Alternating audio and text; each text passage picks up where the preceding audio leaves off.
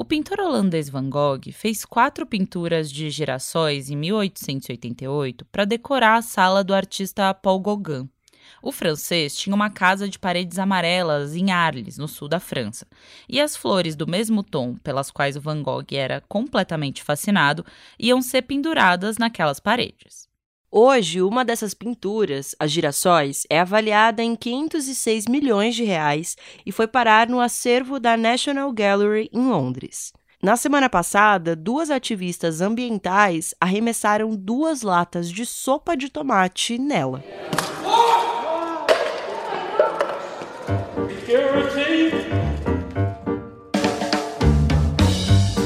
Depois de jogarem o líquido na tela, as duas mulheres colaram as próprias mãos na parede da instituição e fizeram um discurso que circulou em vídeo pelas redes sociais. O que vale mais, arte ou vida? Vale mais que comida? Vale mais que justiça? Vocês estão mais preocupados com a proteção de uma pintura do que com o planeta e com a vida das pessoas?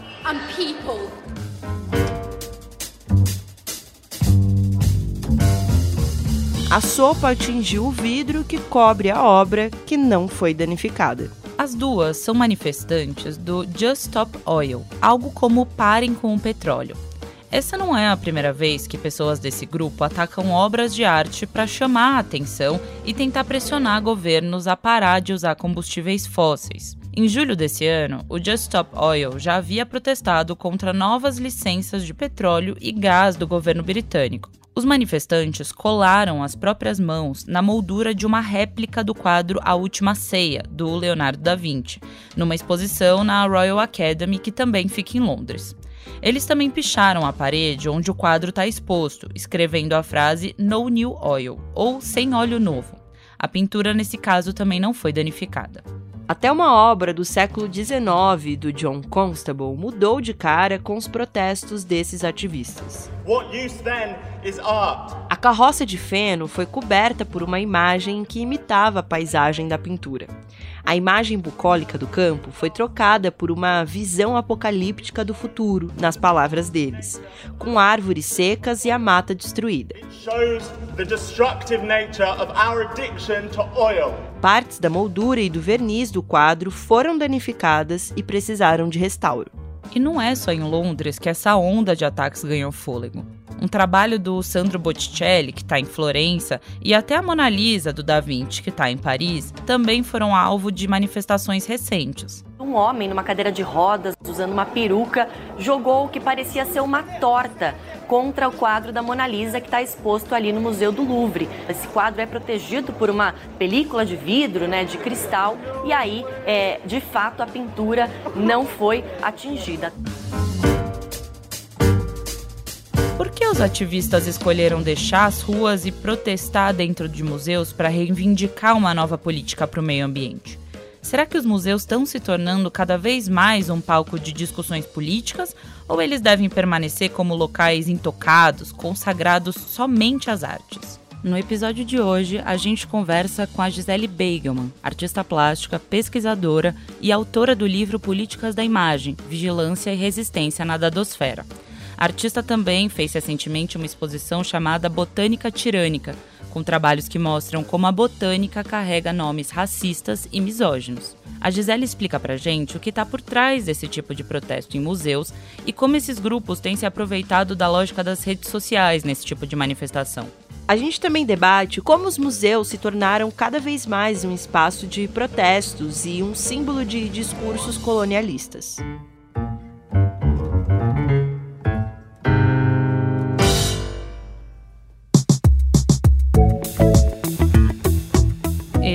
Expresso Ilustrada, o podcast de cultura da Folha, com episódio novo toda quinta às quatro da tarde. Eu sou a Carolina Moraes. Eu sou a Marina Lourenço e a edição de som do programa é do Rafael Conklin. Aproveita que você está ouvindo a gente para seguir o Expresso na sua plataforma preferida e não perder nenhum episódio.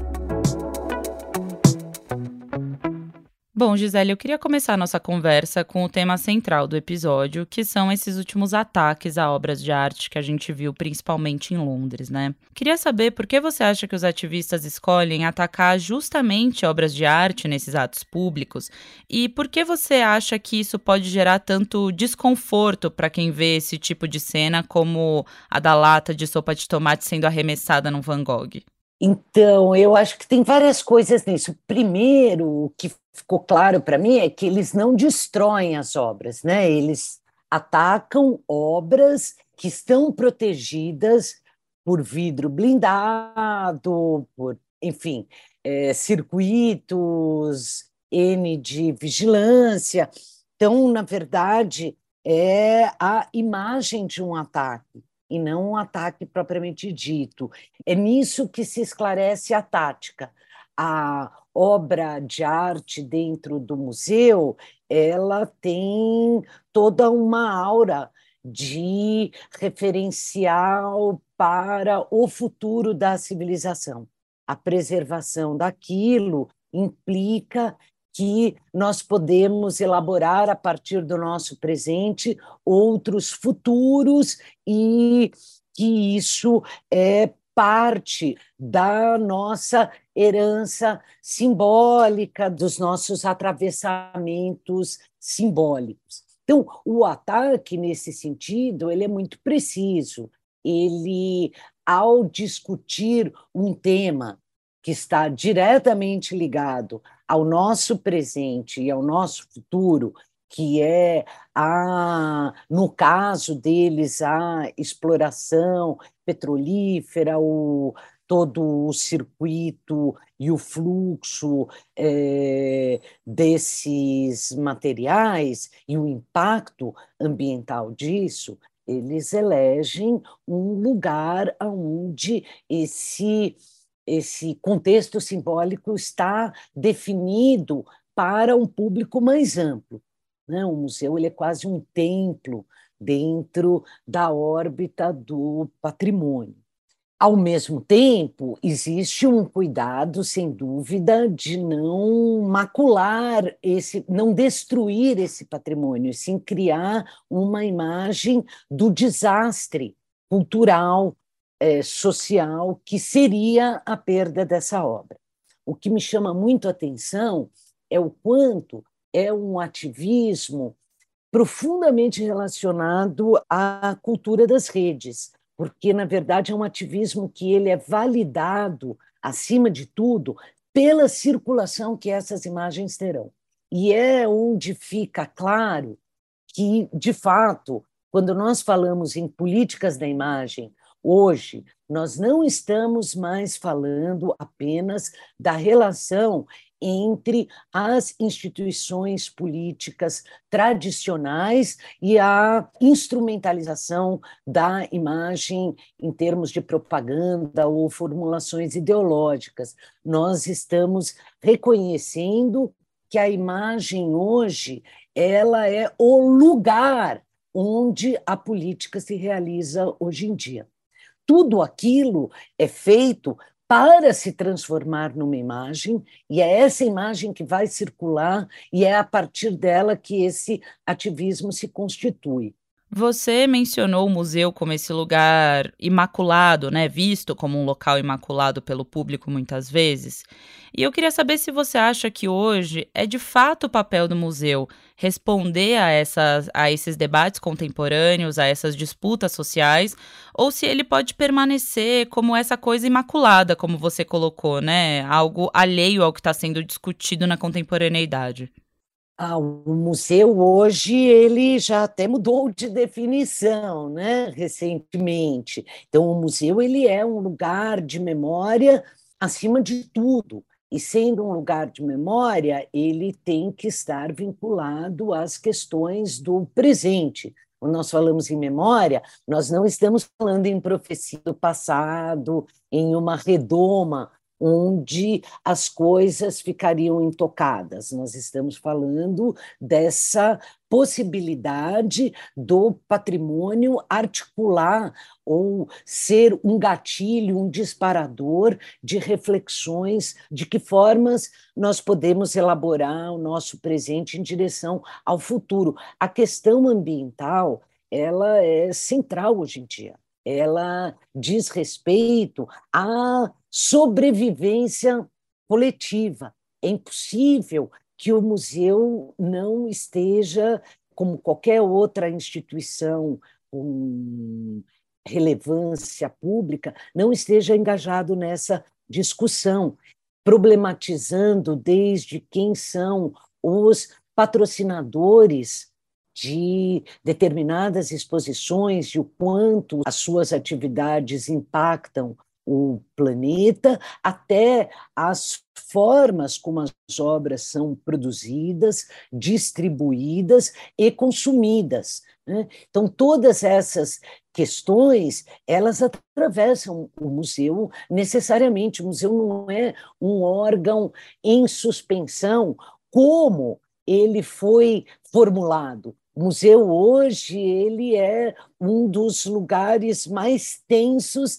e densos da discussão sobre o colonialismo. Como pensar o colonialismo sem refletir sobre o, o colonialismo ambiental, sobre o peso que o extrativismo desenfreado tem na nossa atualidade, nós não podemos, nós acabamos de sair não saímos totalmente, mas de um ciclo muito penoso global que foi a Covid e que vários especialistas mostram a sua relação com o antropoceno. Se existia alguma dúvida da relevância da discussão ambiental não é só uma questão da preservação da natureza, dessa visão romântica das árvores, da beleza da paisagem. Nós estamos falando numa questão de sobrevivência planetária. Então, o museu ele tem que estar engajado.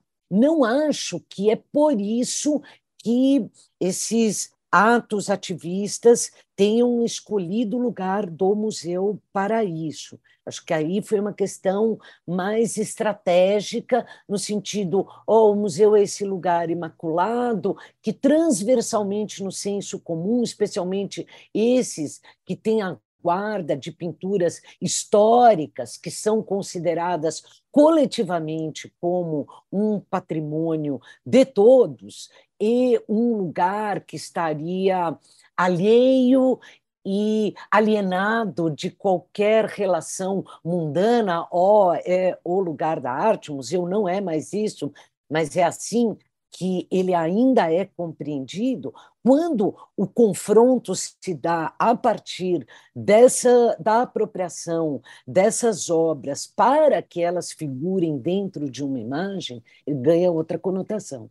Eu acho que dentro desse debate sobre colonialismo, um exemplo mais latente que a gente tem nos últimos anos foi esse questionamento de patrimônios públicos que reforçam discursos colonialistas, né, até com derrubada de estátuas pelo mundo. Queria discutir um pouco sobre como você acha que a gente está discutindo patrimônio hoje, em que momento desse debate a gente está. É possível a gente se relacionar com esse tipo de obra que tem um discurso racista, misógino, enfim? Olha, eu acho que o momento em que nós estamos é um momento profundamente marcado pela produção artística no campo da história. Eu, alguns anos atrás, uns três anos atrás, escrevi uma paródia autorizada pelo Hal Foster de um texto clássico dele que é sobre uma arte arquivística, colocando que o momento hoje é o de uma arte historiográfica, que não se trata mais de colher e organizar e formular os seus próprios documentos para fabricar mundos, mas sim de incidir sobre acervos é, documentais e museológicos que documentam um processo para repensar as narrativas históricas como um campo de disputa simbólica. Acho que, especialmente nos países do sul global, essa questão é candente e ela tem mobilizado todos os campos. Eu estava lendo outro dia no Guardian que a Austrália vai promover o processo de renomeação de todas as plantas que têm nomes de reis e rainhas diretamente ligados ao extrativismo colonial. Isso é super importante. Isso, aliás, era uma das questões da botânica tirânica e que várias pessoas me perguntavam: mas quem é que manda nisso? Bom, enfim, os cientistas têm os seus órgãos próprios para isso, não são apenas nomes. Então, essa reflexão, hoje, ela passa por todas as camadas daquilo que nós entendemos como patrimônio histórico numa perspectiva mais ampla. Não são só as arquiteturas consagradas pelos grandes nomes, não são só as obras selecionadas pelos poderes diversos para criar uma narrativa da história geral da civilização. É este legado do colonialismo que aparece na ciência, nas estéticas e que se constitui como linguagem e horizonte do imaginário. Você comentou sobre a Covid como um ponto de inflexão, né, para a gente começar a debater questões é, do meio ambiente, de saúde pública dentro da arte, né? Mas queria saber se você acha que também tiveram outros disparadores que levaram a gente a discutir patrimônio público e obras de arte nesses termos que a gente está falando. Ah, sem dúvida. Eu acho que do ponto de vista do colonialismo, acho que essa é uma questão que, óbvio, nasce é, nos discursos teóricos das ciências humanas, mas ela não teria nunca chegado à amplitude, à dimensão e à importância que ela tem hoje se não fossem os artistas. Acho que é no campo da arte que essas questões se tornaram uma questão de debate transversal e público. Né? É, acho que a Covid foi um alerta sobre a crise ambiental, mas não foi o primeiro. Né? A gente já é, havia passado por outros problemas, outras crises sanitárias recentes, né? elas tendem a voltar, mas a centralidade da Amazônia nesse processo é indiscutível, o aquecimento global, as calamidades né, é, que têm se tornado cada vez mais recorrentes, isso tudo coloca o mundo em estado de alerta frente à consciência de um tempo geológico, de um tempo de longa duração, né?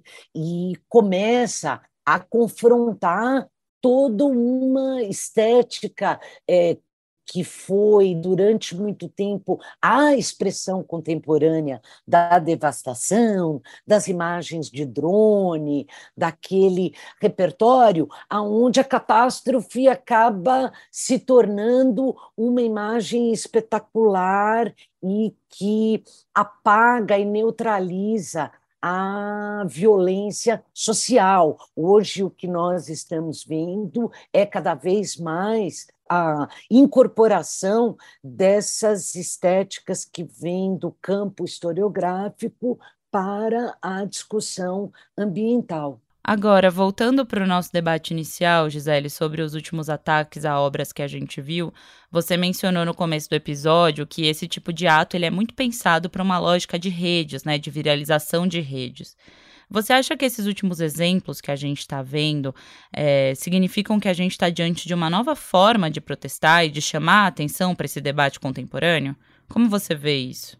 Eu acho que é não só para as redes sociais, e é por isso que esse ativismo é importante. Sim, ele se vale dessa lógica de rede social, mas o grande impacto dele é porque ele se infiltra nos canais tradicionais midiáticos. Né? Eu, inclusive, comento no meu livro, no Políticas da Imagem, lógico, esse agora, se tivesse uma atualização, comentaria esse caso também. Mas quando o triplex, o suposto triplex do Lula foi invadido no Guarujá, colocaram uma série de faixas, que era alguma coisa mais ou menos assim: se é do Lula, é nosso. Que, primeiro, questionava a acusação, e, por outro lado, ao colocar essas faixas na fachada do edifício, colocou esses movimentos na primeira página do, de todos os jornais do país, na, no horário nobre da televisão. Integrantes do Movimento dos Trabalhadores Sem Teto invadiram hoje de manhã o triplex em Guarujá, atribuído ao ex-presidente Lula. Eles permaneceram no triplex por três horas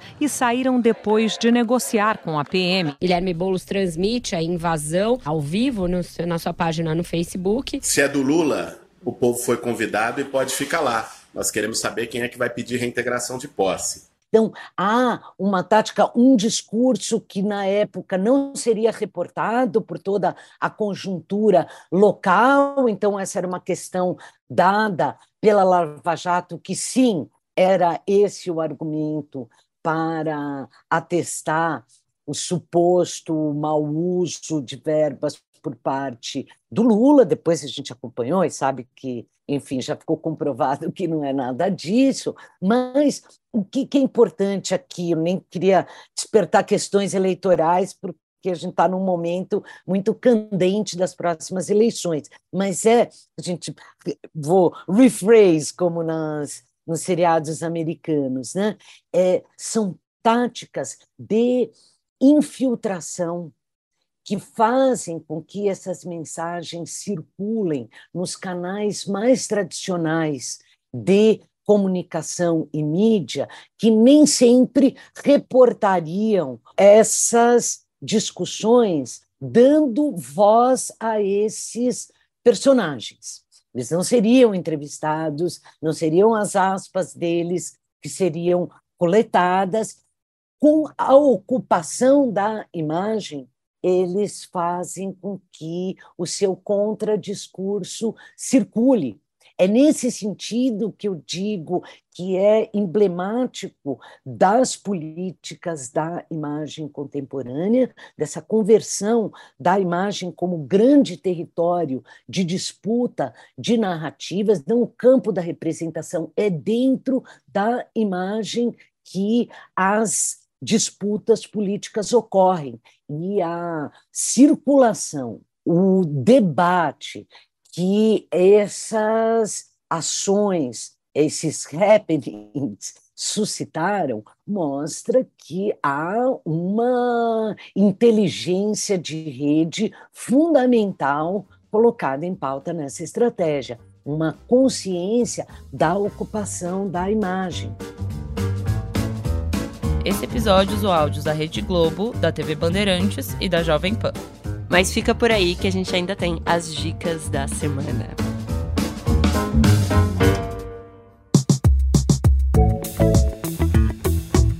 E aí, Carol, o que você vai indicar para a gente hoje? Ma, eu queria indicar uma HQ que eu li recentemente, está publicado aqui no Brasil pela editora Nemo, que se chama Uma Irmã, é de um autor chamado Bastien Vivet. E eu achei uma HQ muito bonita mesmo, assim, tanto o traço dele é muito bonito, mas a história também, que gira em torno de um menino no começo da adolescência que vai passar as férias é, no litoral francês e, e, acaba conhecendo uma menina ali. Eu achei tudo muito doce, muito gracioso mesmo, como ele vai se aproximando desse universo tido como feminino ali, né?